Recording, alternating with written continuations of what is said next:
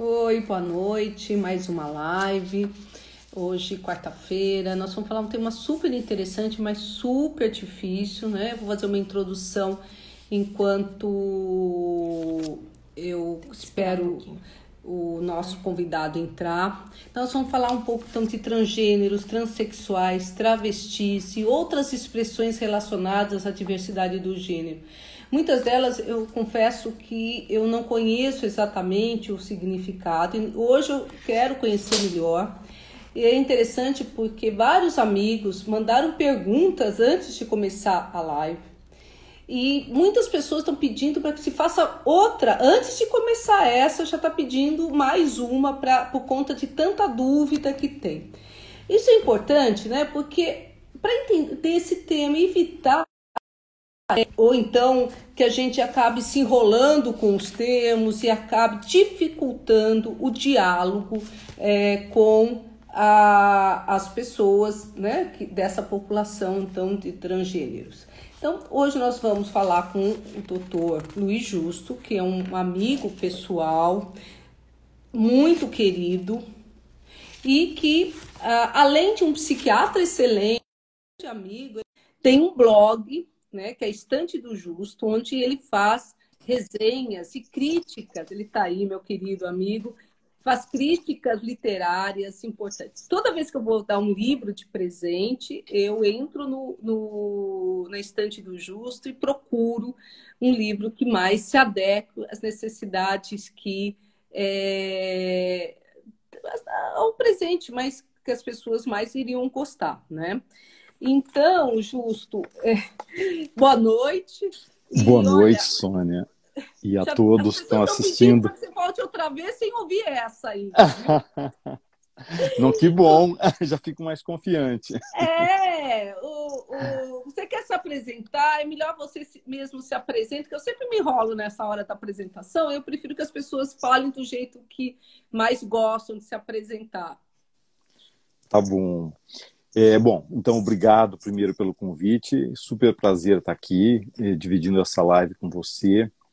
E agradecer também a todos que estão aí entrando. Estou vendo que está entrando bastante gente, né? Bem legal. Uhum. Muito obrigado. É, bom, eu sou médico psiquiatra e vou falar mais é, nas coisas que estão tem, é, enfim, estou ligadas a essa live. Né? Eu sou médico psiquiatra do ambulatório de saúde integral para travestis e transexuais do CRT é, AIDS, né, que é um centro de referência e treinamento para o tratamento da AIDS, mas que tem outros ambulatórios dentro, uhum. é, e um deles é um ambulatório de assistência de saúde integral para travestis e transexuais. Né? Uhum. É, e eu trabalho lá, eu sou médico psiquiatra desse ambulatório, há 10 anos já. É, é, é o maior ambulatório do país, né, fazendo uma propagandinha, uhum. quer dizer, é, para a população transgênero, é o, o ambulatório que mais atende gente no Brasil. É, e hoje, é, assim, é um tema muito interessante, né? Enquanto eu estava esperando para entrar, eu já tinha, a, a minha amiga estava já fazendo questões que eu já coloquei aqui, porque nós, todos os dias, estamos nos deparando com situações em que a gente precisa realmente entender melhor todas essas é, nomenclaturas para que a gente possa falar de uma forma correta, né? E aí, não estava no nosso script, mas eu queria que você primeiro me falasse as siglas é, LGTBTQI+. Conta para nós o que, que, como é que é cada uma dessas, é, dessas siglas, para que a gente possa até começar a introduzir a nossa conversa? É, então, quer dizer, essas siglas estão sempre aumentando, né, cada vez mais quilométricas, é, tem mais uma função política, assim, de representação das populações que são minorias e que ficam é, marginalizadas muitas vezes, né? Mas é, é são gays, é, são lésbicas, gays, é, tra população transgênero, queer, que mais? inclui travestis né, né, nessa população transgênero e o mais que, que intersexuais, o I, né? Hum. É, e o mais é justamente é, para acrescentar outras possibilidades de identidade de gênero ou de variantes de orientação sexual. na verdade, é curioso essa, que se combinem, né? porque são condições é, humanas que não estão assim tão ligadas quanto uhum. podem parecer inicialmente.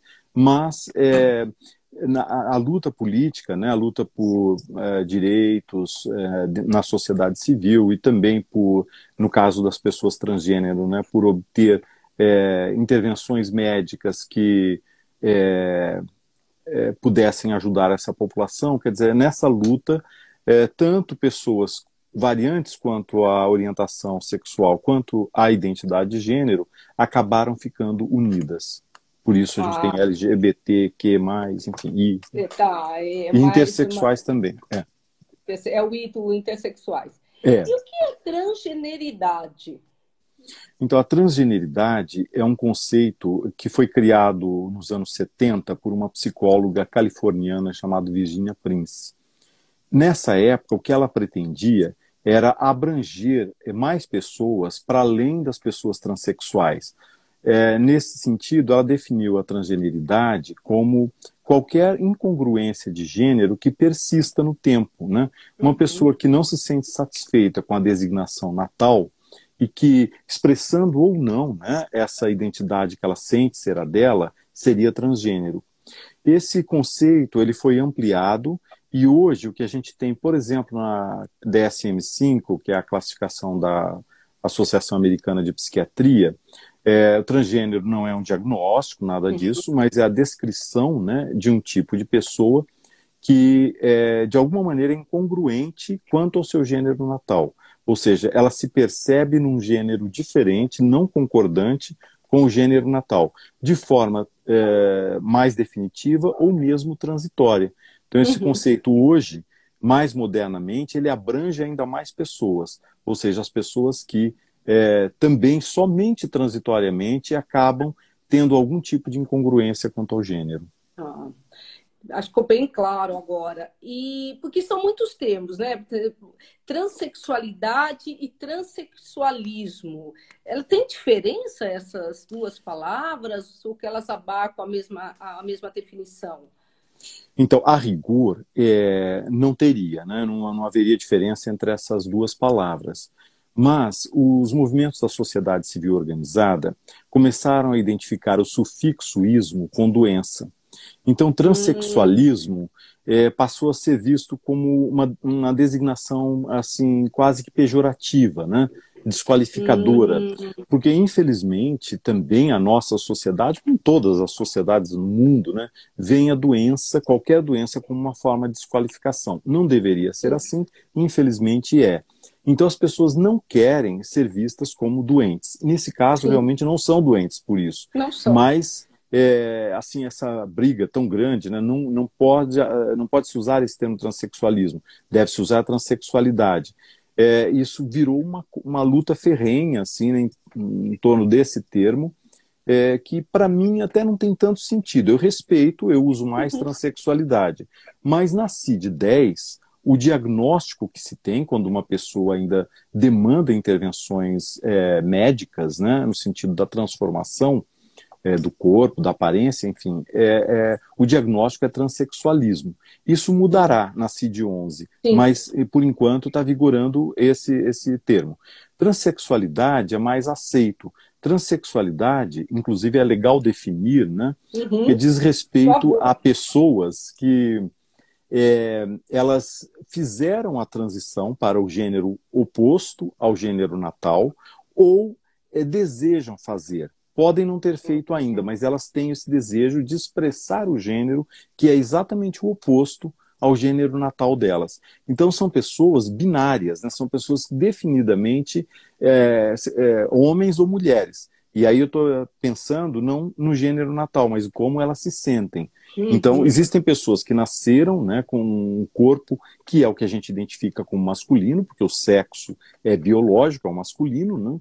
mas elas se sentem do gênero feminino.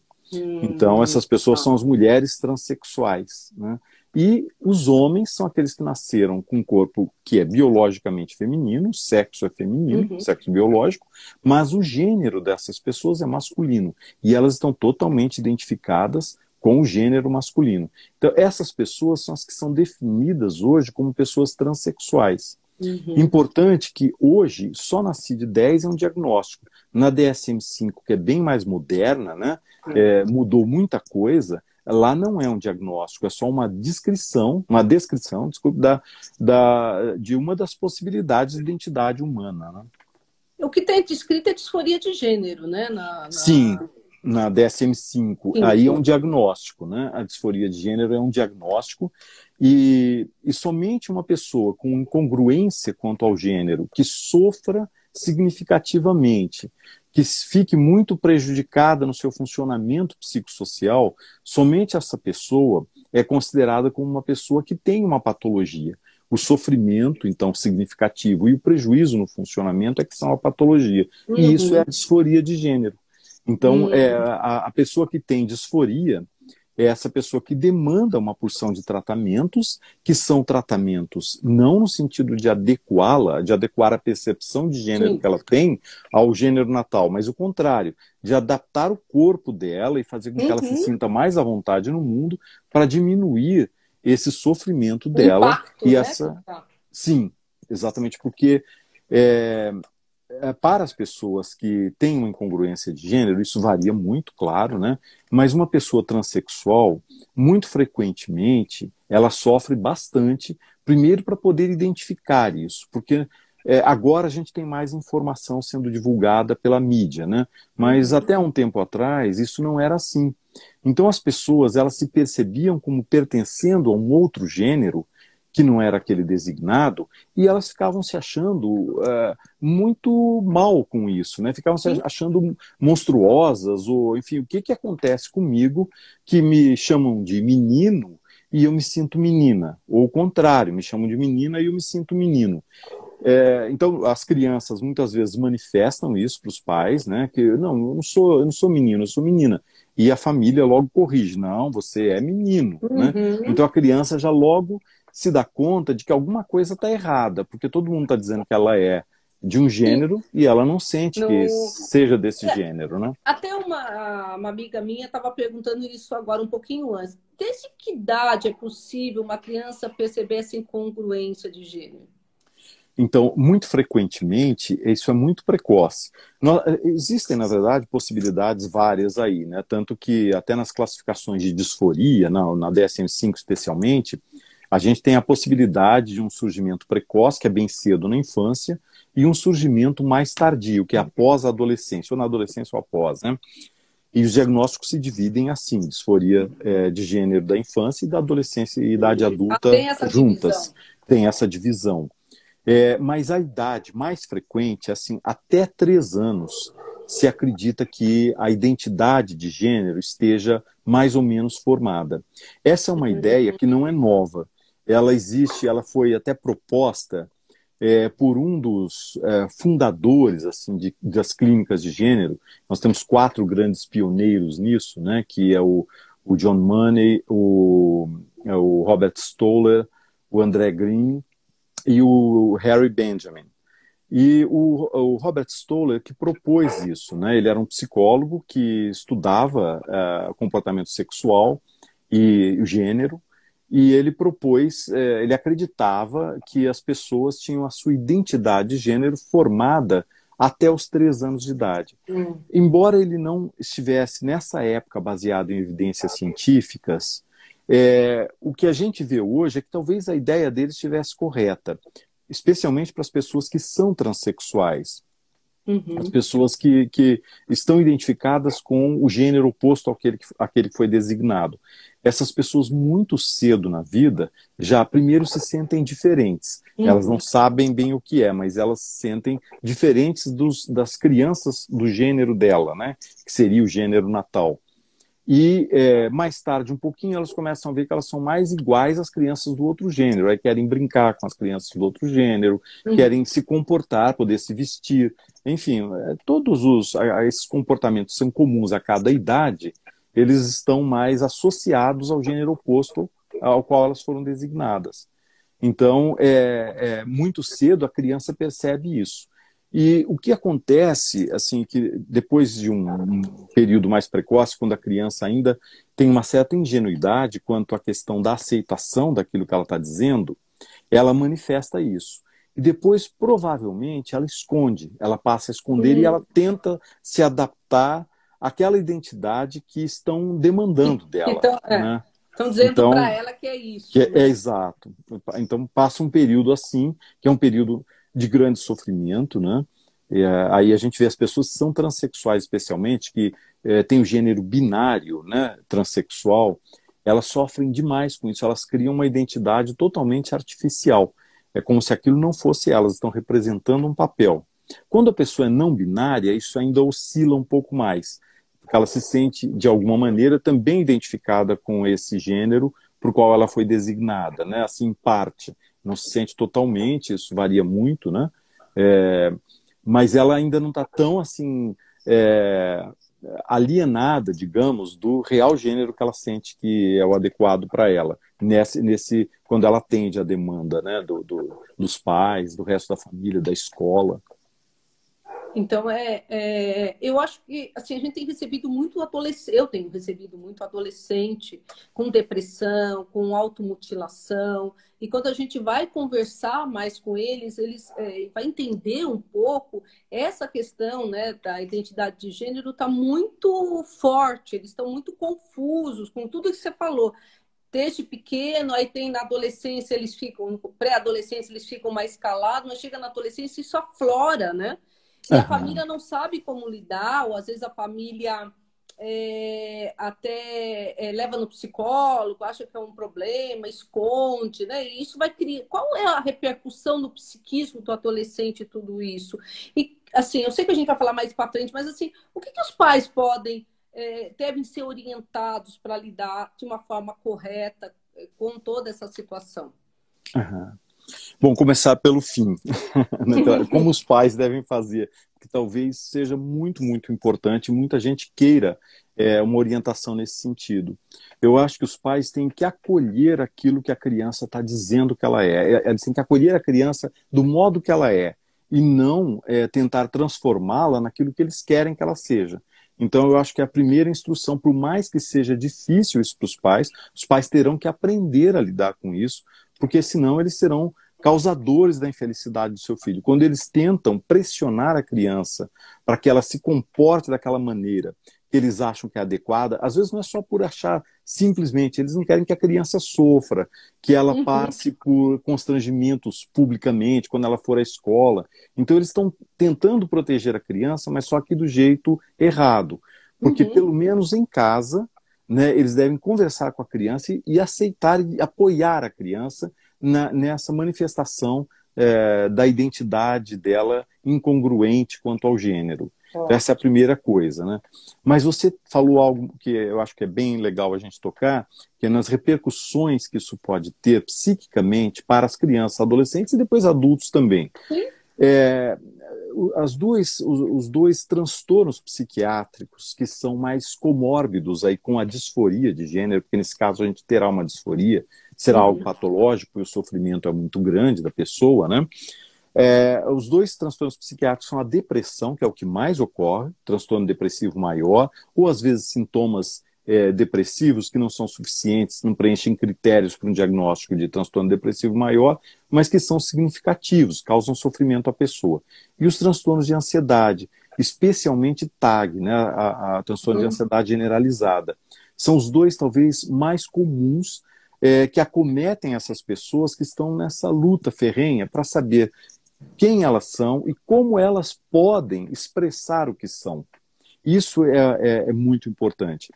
Até um tempo atrás, nós não tínhamos muitas evidências nesse sentido, não havia estudos assim que mostrassem o quanto é prevalente a depressão nessa população.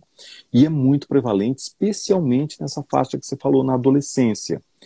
É, a gente vai falar depois um pouco sobre tentativa de suicídio, ah, de ação é. suicida, Nossa, né? Mas, vai, então.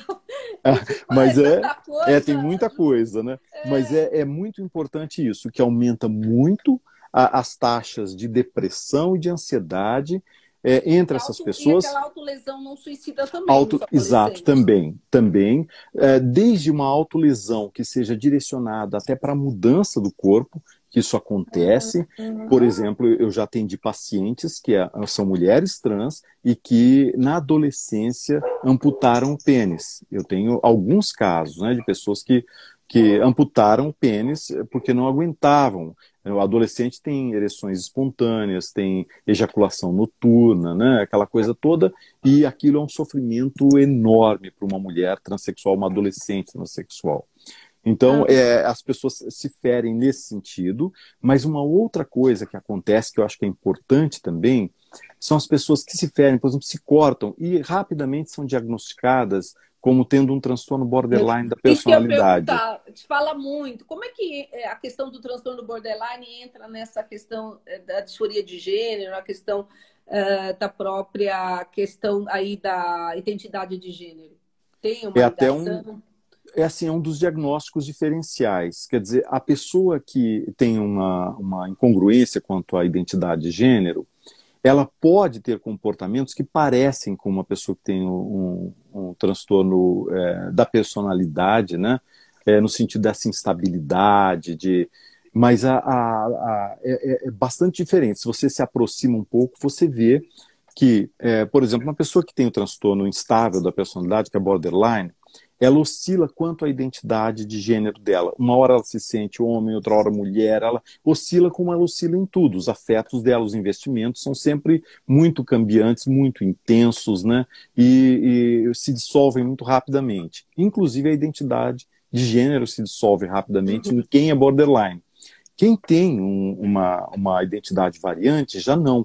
A pessoa ela tem uma constância muito maior, mas ela não sabe o que fazer com isso e muitas vezes ela se fere, porque é uma maneira de transformar aquele sofrimento que está lá dentro, que ela não sabe o que fazer com ele, numa coisa física. É que, Tem uma questão, é, só, que todo, a questão de que quem se corta ou quem é, tem essa questão mais afetiva é, é borderline. Eu sempre falo que a gente tem que ter cuidado, sempre, porque é um né? diagnóstico bem complicado, ele tem uma. É, tem critérios muito corretos, né? Não dá para é, ficar taxando entre as pessoas de borderline, né? Ou dando essa. É, virou... é o que você está falando, né? E hoje, infelizmente, é usado quase como um xingamento, né? Assim, uma pessoa que incomode muito é, já é taxada de borderline. É. Enfim, é, é, realmente é muito inadequado isso. E quem olha para essas pessoas com esse olhar não vai ajudar essas pessoas, não. ao contrário, vai prejudicá-las. Né? Então é importante nós é, nos desfazermos desse olhar mais preconceituoso, porque aí também pode ter o preconceito, né? Mas, ah, teve uma pergunta é, de como é para você falar um pouco de como é a evolução, né, desses adolescentes, por exemplo, que são uh, transgêneros, que a família aceita. Como é que normalmente se dá essa evolução? Pelo que eu entendi, assim, é, com que idade eles podem procurar? Até essa é uma pergunta que todo mundo faz. Com que idade eles podem procurar é, tratamento hormonal, ou eles podem procurar uma transição né, da expressão do gênero? Como é que esses adolescentes caminham até a vida adulta? Você dá para falar? Dá. Então, assim, é, os adolescentes, quer dizer, é, fazer essa transição né, da expressão do gênero, eles afirmarem o gênero, né, que é um, é um termo legal da afirmação de gênero, é, é, adolescente pode fazer isso, não pode fazer as cirurgias, né? Porque na lei brasileira, por exemplo, por enquanto, só acima de 21 anos. Ah, Possivelmente, 21, a, a, por enquanto é. é provavelmente ah, isso mudará para 18, mas ainda é 21 anos. É, então, a, a, cirurgia somente com 21 anos ou mais. Mas é, outras intervenções, outras mudanças podem ser feitas até desde a infância, não tratamentos biológicos, mas, por exemplo, a criança poder usar as roupas eh, que ela acha que são do gênero dela. Então, um menino que queira usar um vestido, né, é, isso é, a família deve apoiar nesse sentido, mesmo que é, o Oriente para que na rua né, não se exponha, porque nem todas as pessoas compreenderão. Mas se a família aceitar e der esse espaço para que a criança expresse o gênero lá, para ela é um conforto muito grande, a chance dela ter uma comorbidade psiquiátrica é muito menor. É, o adolescente ele tem vários problemas na, na, pela, pela, a, na fase puberal, especialmente, né? quando para os meninos começam a surgir pelos, engrossa a voz, o pênis aumenta, tudo que eles não querem, né? Eles sofrem muito por isso. Que os meninos se sentem meninas, ainda são designados como meninos. Eles estão sofrendo muito até poderem é, é, é, bloquear aquilo, esconder aquilo. E para os que nasceram meninas, mas são meninos, né, trans, é, eles sofrem muito com o surgimento das mamas e a menarca, a, primeira menstruação e as outras, né?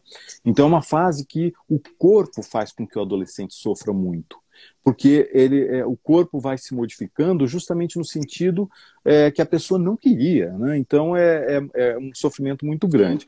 E aí o outro, o outro sofrimento aí vem de fora, é a família, na escola, né? As, as escolas estão pouco preparadas para a diversidade de modo geral, né? Para uma postura menos preconceituosa em relação às pessoas. A gente uhum. gostaria que fosse sem preconceito nenhum. A gente sabe que os seres humanos, nós seres humanos, não somos perfeitos, né? Então é isso, isso a gente sabe que em algum grau vai haver dificuldade mesmo, Sim. né, de lidar com o que é diferente. Mas seria necessário que as pessoas se preparassem para isso, para lidar com a diversidade, sem ver na diversidade uma ameaça, né? E sem hostilizar quem é diferente. Mas então, eu acho que então, até por falta de conhecimento, né, Ju? Acho que sim. A falta de informação é assim. É um dos determinantes desse tipo de dificuldade pelo qual as pessoas trans passam, né? Porque elas mesmas falam que elas, elas eu não sabia o que fazer com isso, eu não sabia o que era isso. Né? Muita gente acaba descobrindo numa novela, é, uhum. acaba descobrindo é, numa às vezes é, na, hoje na internet é mais fácil que as pessoas ah, é procuram a internet eu li uma reportagem sobre isso que a maioria é, é, dos transgêneros eles, eles vão ter informação a partir da internet, do Google, né? Não de questões assim da própria família ou de médico, né? Eles só procuram outras uhum. fontes que muitas vezes também não são muitas vezes adequadas, né? Não trazem informação adequada, né? É, Exatamente, é bem importante isso, porque a família, ela normalmente, ela, ela depois ela pode ter interesse em se informar, mas inicialmente ela não sabe o que está se passando dentro da, da criança, né? E a criança ou adolescente, já está em dificuldades por essa questão da identidade de gênero. Então, a, a, ela vai procurar informação. O doutor Google é o primeiro doutor procurado. então, e ali tem coisas que até são legais, são boas, é, e tem coisas que não são. Né? Exatamente. É, enfim, então é, é, é muito bom que é, se divulgue informações de boa qualidade, quer dizer, informações que ajudem as pessoas e que correspondam um pouco às evidências científicas e a, a disponibilidade, o que é possível, por exemplo, se fazer é, no caso de uma pessoa ter uma incongruência de gênero, o que significa isso. Então é muito legal que se divulgue informação nesse sentido. Sim. Falando nisso, tem duas questões que eu queria é, que eu não entendi. A, a questão do tratamento hormonal e a partir de que idade é permitida no Brasil? É, também seria 18 anos, mas hoje, é, assim, dentro de hospitais universitários, a nível experimental, pode-se fazer bloqueio né, hormonal em, em alguma fase da adolescência, quando há é, um sofrimento muito grande do adolescente uhum. com o surgimento das características sexuais secundárias. Isso é ah, raro, é bloqueio, viu, Sônia? Não é bloqueio, não. Hormonal. Não é substituição hormonal. Essa somente no adulto. Então, hoje isso é muito discutido, porque muitas, muitos adolescentes fazem isso por conta própria. É. Então, é, acaba muitas vezes sendo uma redução de danos, digamos, quando um médico endocrinologista orienta o adolescente Sim. sobre o que fazer, como fazer né, é, essa substituição hormonal. Porque ah, muitas vezes, no adolescente, a identidade de gênero está bem cristalizada. É, é na infância, não. Quer dizer, muitas crianças que manifestavam uma incongruência quanto ao gênero, elas depois crescem como cisgênero. Aliás, é legal definir isso é, também, fazer um parênteses. Né? Eu não perguntei para você, mas essa do cisgênero é interessante. Então, brevemente, cisgênero é quem se sente, quem sente que a designação de gênero é adequada, a designação natal é adequada ao que a pessoa sente ser. Então, essa é a pessoa cisgênero, é a grande maioria da população. As pessoas se sentem satisfeitas com o gênero para o qual elas foram designadas, por conta do sexo anatômico delas. Né? Uhum. É, lógico que há, assim, nesse sentido pode é, a gente tem que considerar os intersexuais, né, que às vezes tem uma uhum. genitália ambígua, às vezes tem é, a gênese do pênis, por exemplo, né, e são designados, por exemplo, um menino biológico designado como menina e se sente muito insatisfeito nessa é, identidade feminina. Né, então isso, isso acontece e é uma designação feita no nascimento que foi assim foi de acordo mais ou menos com o sexo, né, mas é, que, em geral, o médico que viu já sabe que existe algo ali que não tá, não foi bem definido. O que acontece é que nem sempre isso é, é devidamente investigado, né? Assim, ver por que, que aquela criança tem aquela genitália. Esses são os intersexuais que hoje, numa parte assim, eles também podem ter a disforia de gênero. Antigamente, no diagnóstico da CID, por exemplo, é totalmente separado. É até um fator é, de é um diagnóstico de exclusão. A DSM-5 não. Ela considera que uma pessoa intersexual possa ter disforia de gênero, porque a disforia é esse sofrimento quanto ao gênero designado. Então, tanto faz ser intersexual ou não, né? Ou não ter, mas a grande maioria das pessoas que têm uma incongruência quanto à designação de gênero, elas não são intersexuais, não tem nada a ver com a, a, o sexo biológico delas. Então, a grande maioria, realmente, biologicamente, elas são como outras pessoas daquele sexo natal dela, né? Daquele... Uhum. É... Tem uma pergunta que eu entendi. É, o que faz uma pessoa se sentir homem ou mulher sem então criar estereótipos? Como é que.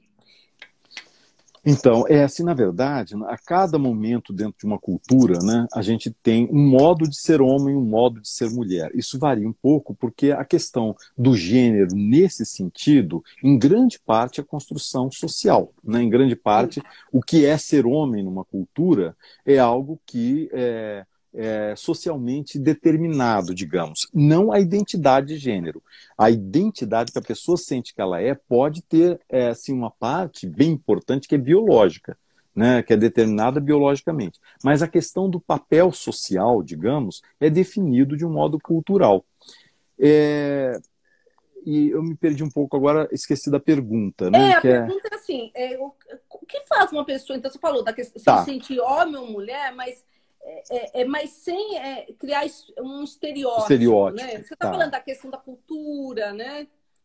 Então, isso é bem importante, quer dizer, porque as pessoas tendem aos estereótipos, fica mais fácil explicar a vida desse modo, né? E o estereótipo, ele empobrece muito a vida das pessoas. Isso independente das pessoas terem uma, serem variantes quanto ao gênero. Quer dizer, essa coisa de meninos são desse jeito, meninas são daquele, homens são assim, mulheres são assado, isso é meio bobagem, né? Assim, embora uhum. existam comportamentos que são mais comuns, né, nos homens, outros mais comuns nas mulheres, existem muitas variações nesse sentido que não tem a ver, muitas vezes, com identidade de gênero, né? Uhum. A pessoa, a gente pode é, encontrar uma pessoa, uma mulher, que tenha comportamentos que a gente identifica como muito masculinos e aquilo não tem nada a ver com a identidade de gênero dela. Ela se sente satisfeita com a designação de mulher que, ela, que foi dada a ela, né? Mas ela, os comportamentos dela são é, muitas vezes identificados por outros como masculinos. É, aí entra muito do preconceito também. De, nesses estereótipos, né, as pessoas elas fundamentam os seus preconceitos. Elas querem uma definição clara do que é ser homem, o que é ser mulher, né? Enfim. Então, é, realmente, é, esses estereótipos mudam de época para época, mas eles são importantes fatores de pressão no comportamento das pessoas, de, inclusive, estigmatização, né? É, mas eu, eu, eu, queria só completar com uma coisinha, ah, Sônia, que é o seguinte: a, é, existem pessoas que não se sentem é, identificadas nem com um gênero nem com o outro, ou não se sentem completamente identificadas com o gênero e com o outro, ou com o outro. E elas querem a liberdade de não expressar gênero ou de expressar uh, um gênero ambíguo, entre aspas, né, com as características dos dois. Essas pessoas, elas às vezes, quando a gente pensa nelas, muitas delas têm um gênero não binário. Elas não estão estacionadas num desses uhum. polos, masculino e feminino. Elas podem ser fluidas, né? né uma hora se sentem mais homens, outra hora mais mulheres, ou podem ser ter um, um, assim, uma identidade composta por características dos dois gêneros. Ah, você tinha falado da travestilidade, né, no Isso. início da. Ah, você a, não, não, ainda não perguntei, mas era pergunta. Ah, eu, ah, eu achei que você tivesse falado no início, né? Ah, mas a é. travestilidade, é. ela é, é, na verdade, é uma forma de um gênero não binário. Quer dizer, predominantemente feminino, travesti, a travesti mulher, né? É, é, predominantemente uma mulher, mas ela tem muitos componentes da identidade masculina. É, um bom exemplo é a Rogéria, né? É, Aquela travesti que morreu, que era uma né? estrela. Né? A gente é, sempre a Rogéria falava, ela brincava com isso. Ela dizia: "Olha, eu sou, eu sou mulher". Aquele jeito, é né? Aquela... Astolfo, né? Ah, exatamente, Astolfo. Mas quando o Astolfo baixa, ele é bem-vindo. Então, é, existia um lado, é, e ela falava que ela gostava de exercer esse papel né, de gênero masculino em certas ocasiões. É, então, isso mostra um, um, algo híbrido no sentido da identidade. Então, é uma forma de não binariedade. Né? É, existem muitas formas diferentes de não binariedade. Né? Mas o que as pessoas muitas vezes é, demandam, os gêneros não binários, é que se acabe com designação de gênero. Isso não pode ser, né? Isso é uma coisa, porque a grande maioria das pessoas apoia sua construção de identidade numa designação. Então nós temos que respeitar sim o que a pessoa sente que ela é e manifesta, né? Mas nós não podemos é, deixar de designar gêneros. Muitas vezes isso causa polêmica nessa história de ideologia de gênero, que na verdade às vezes tem umas demandas é, que são muito fortes para a maioria da população que quer é, dizer que o seu filho, se seu filho é homem ou mulher, menino ou menina, que isso é, é algo bem aceitável, né?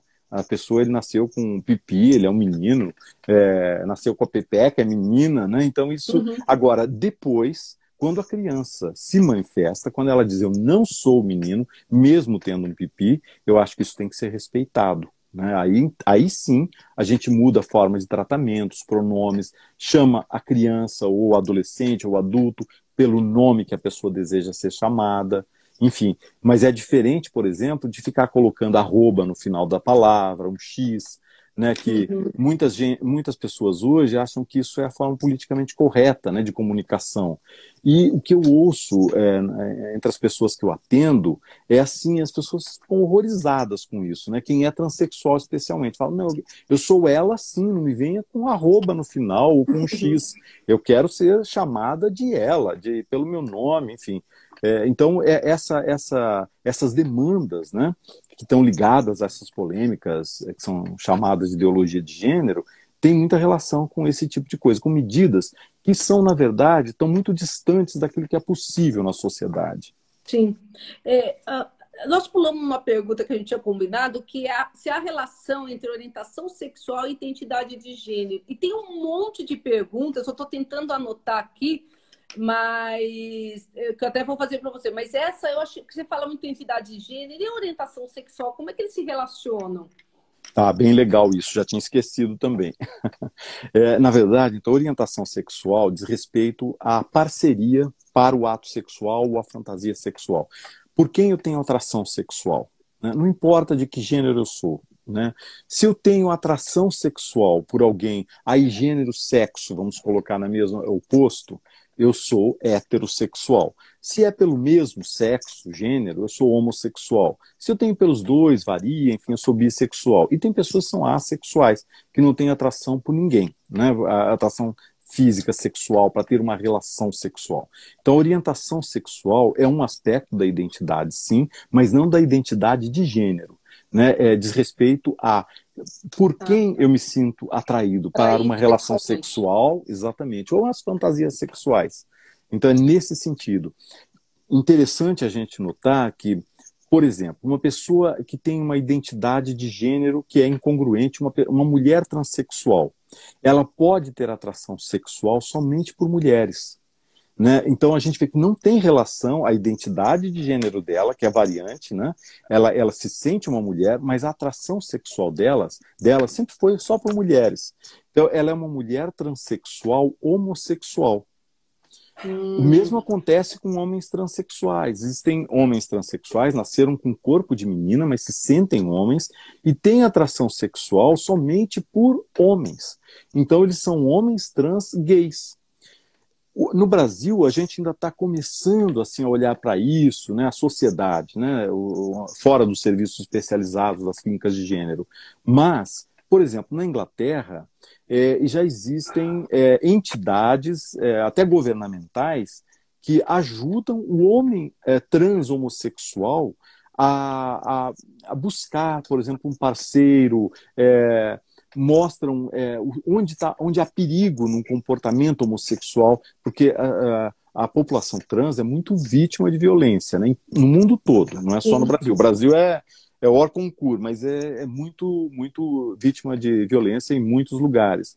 E lá eles tentam prevenir a violência inclusive instruindo as pessoas, porque as pessoas que são trans e são homossexuais dentro da transgeneridade, elas sofrem ainda mais hostilidade do que aquelas que são somente trans e heterossexuais dentro da transgeneridade. Uhum. Bom, mas voltando, eu já misturei muita coisa é. aí. A questão ah. é que é, são questões independentes. Orientação sexual é uma coisa, identidade e de gênero é outra. Sexual é outra. E as variantes de gênero, eles podem ser produtos exclusivos da cultura? As variantes de gênero, não. É, é, aparentemente, não. É, é, lógico que eu faço essa afirmação, eu me identifico até com o Harry Benjamin, que tinha uma visão essencialista né, dessa questão. Ele, ele era assim, até muito radical no sentido de dizer que não, não tinha nada de de influência da educação, da sociedade, na questão da construção da identidade de gênero. Ele dizia que isso era dado à criança e era biologicamente, embora ele estivesse consciente de que não havia evidências na época que é, pudessem sustentar essa afirmação.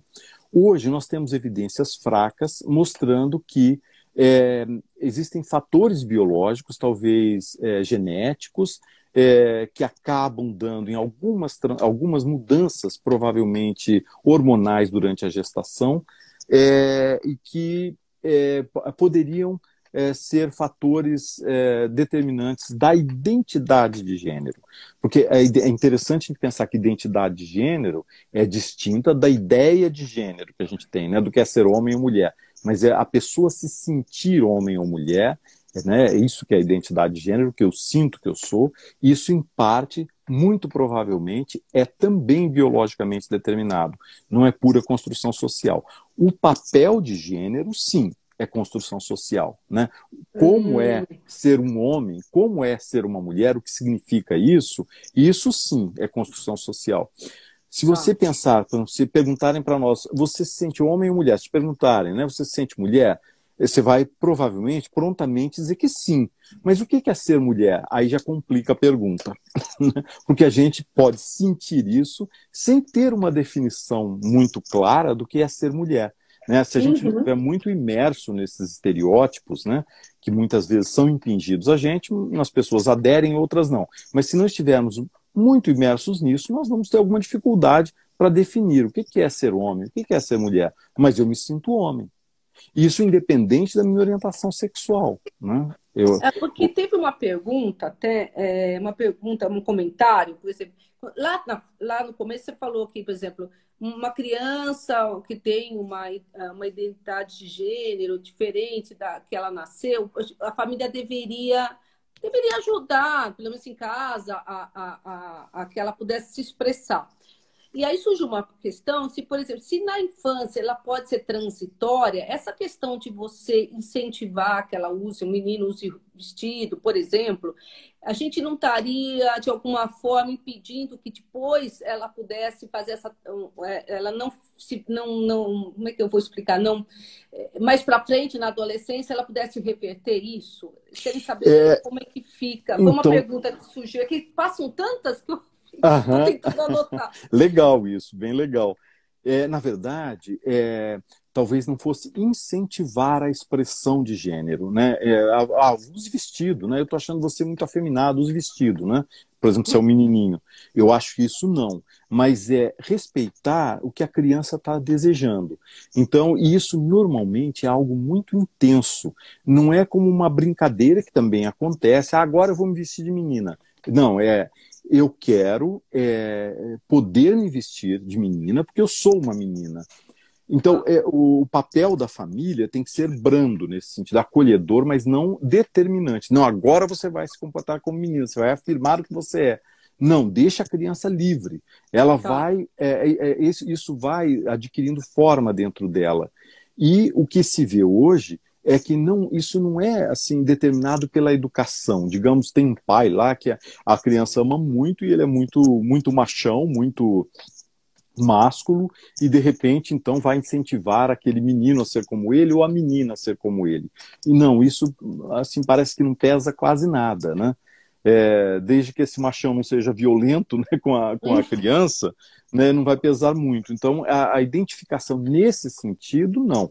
Vai pesar em outros, sim. Né? A gente se identifica com os nossos familiares, mas uhum. de um modo mais complexo do que isso, que é normalmente uma ideia estereotipada. Mas não deve haver incentivo, e sim é, acolhimento, sim, espaço, liberdade, nesse sentido. Até porque ela possa né, com o crescimento, é, rever ou pensar essa sua questão da identidade de gênero, né? É isso que você está falando, deixar a criança isso. livre Precisamos... para se preparar para a adolescência até. Mas Exatamente.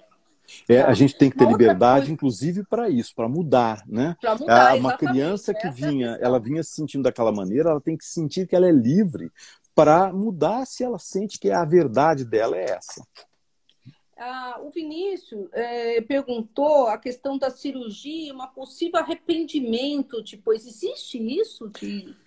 Existe, é muito pouco, mas existe. E por isso se faz uma avaliação né, da pessoa, porque muitos, muitas pessoas, muitos é, os movimentos da sociedade civil às vezes são contra a avaliação médica, psicológica, endocrinológica, enfim. É, é mas é necessária essa avaliação, inclusive para que fique bem firmada a questão do gênero, que a demanda que a pessoa faz de uma cirurgia realmente vem da, do fato dela sentir que ela é de um gênero diferente daquele por qual ela foi designada e para o qual o corpo dela chama, digamos, né? Se você tem um pênis, isso a, a própria pessoa já vai se sentir é, é, mulher não tem pênis, né? Então, uma mulher trans ela não quer ter pênis, ela quer a cirurgia porque ela quer adequar o corpo dela àquilo que é identificado como um corpo de mulher, né? Agora, arrependimento tem quando a avaliação é mal feita, e aí sim, quer dizer, se sim. a gente toma uma pessoa que tem um transtorno borderline da personalidade, que está sempre oscilando quanto ao que sente ser e demanda, às vezes, muito intensamente uma intervenção cirúrgica, se você faz nessa hora, isso é um grande risco. Outros, outras questões, por exemplo, o transtorno dismórfico corporal, quando a ah, pessoa, é né, patologicamente, ela sente que uma parte do corpo não é dela, mas isso não tem nada a ver com gênero, nada. Né? A pessoa sente algo no corpo dela como estranho, então eu quero amputar meu braço, porque meu braço não me pertence. Ele não faz parte, eu quero ser uma pessoa sem esse braço, porque ele não é do meu corpo. Isso é uma patologia, né? É, outras vezes uma identidade delirante, uma pessoa psicótica, né, que tem uma esquizofrenia, por ah, exemplo, sim. e eventualmente tem uma dupla identidade, né, eu sou eu, mas eu sou também Santa Maria, né, é, isso a gente sabe que existe, né? E muitas vezes a pessoa tem uma demanda que vem daí, mas isso é raro. O que eu já vi de arrependimento, para dizer assim, eu, eu já avaliei muitas pessoas mesmo, eu já não, não sei exatamente quantas, mas, quantas, mas talvez algo em torno de umas 3 mil pessoas ou 2 mil e tantas, né? É. Sim, 10 anos né, de, de, de, de, de trabalho assim. lá, né? É bastante gente. Nós temos uma demanda muito grande. Até um tempo atrás, nós éramos um dos poucos ambulatórios do país. Então, nós recebíamos gente do Brasil inteiro, nós e o HC né, também. Então, é, nós vimos muita gente. Eu sou o único psiquiatra né, desse ambulatório. Então, acabou é, muita gente passando comigo. Ainda continuo sendo o único. Né? É, quero muito que outros venham, né, que, enfim, é, quero muito ter companhia né, nisso, mas ainda sou o único. É, e eu vi é, para assim um, uma única pessoa que realmente tinha se arrependido. E ela tinha feito a cirurgia fora do Brasil. Eu já não me lembro se foi na Tailândia ou no Marrocos não me lembro exatamente onde.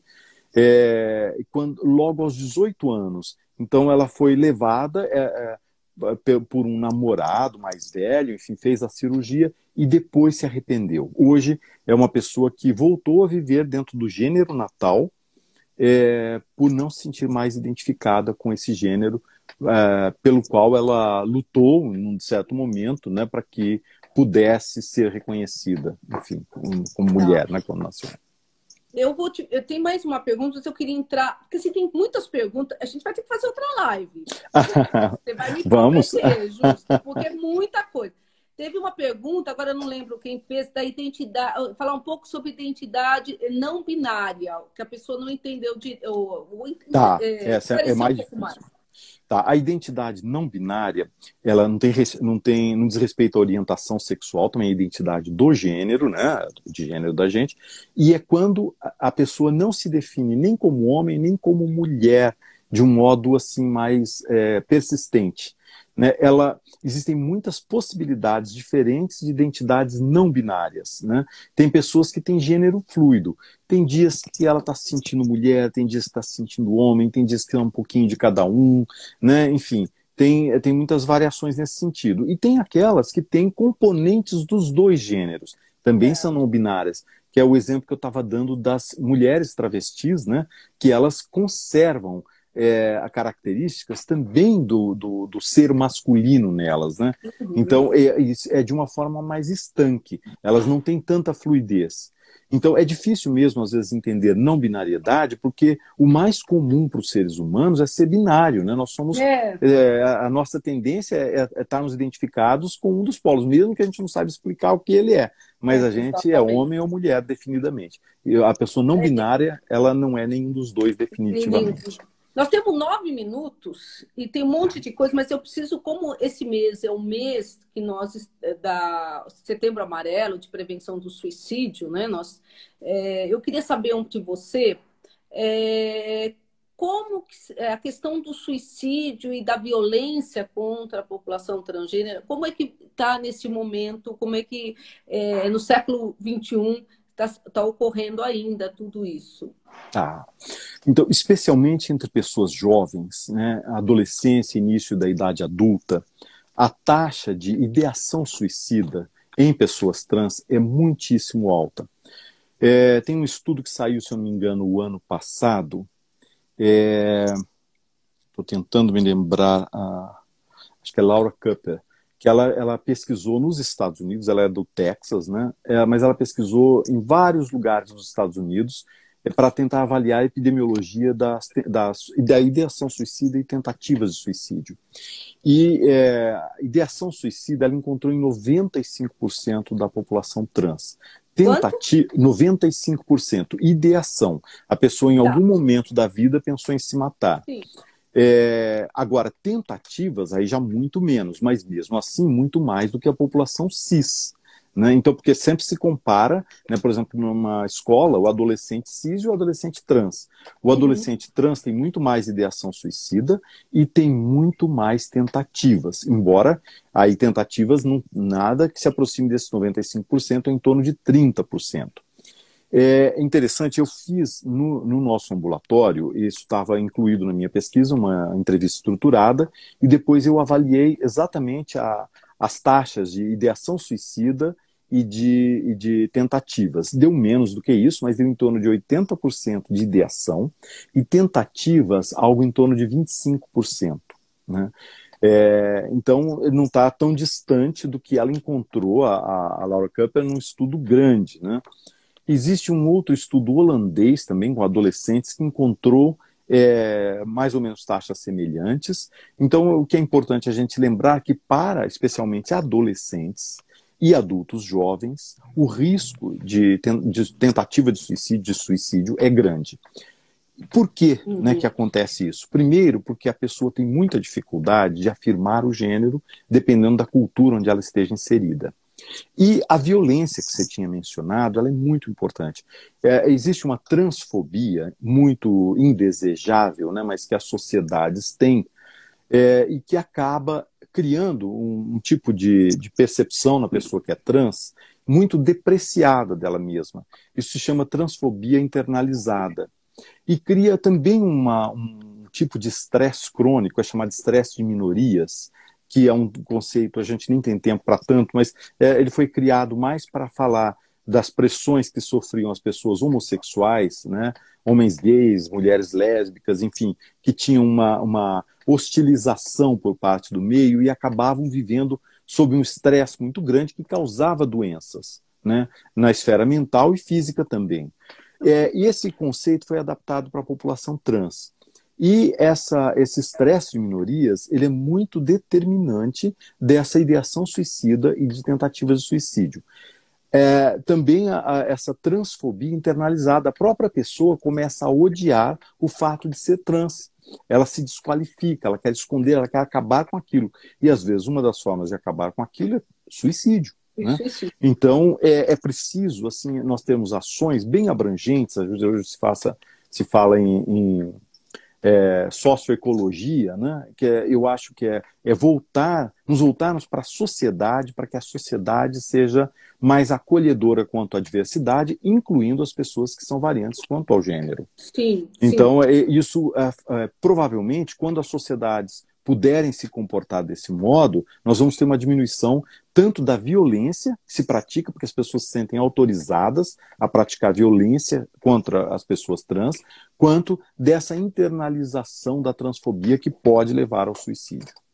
Ah, tem uma um, aqui, ali Florencio falou que trabalha em um ambulatório TT eu, em é, São José do Rio Preto. Ah, bem legal. É a cidade onde eu sou. Nasci lá em São José do Rio ah, Preto. Olha que legal. Sou, sou de São José do Rio ah, Preto. é uma conterrânea. Então, lá, esse ambulatório é inclusive mais antigo do que o nosso. Ele é um ambulatório importante também.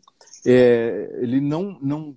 Lógico, hoje nós. É, por sermos um ambulatório que acabou se voltando para o Brasil todo e com nós tivemos o apoio né, de, do HC e também hoje do, do, do Hospital Mário Covas, né, é, no ABC e tudo mais. Então, nós temos um número de cirurgias que hoje é grande. Nós temos duas cirurgias por mês para as mulheres trans. E para os homens trans, nós temos algo em torno de 10 para mamoplastia. Bem rapidamente, mulheres trans, a principal demanda quanto à cirurgia é a transgenitalização, é a mudança do sexo.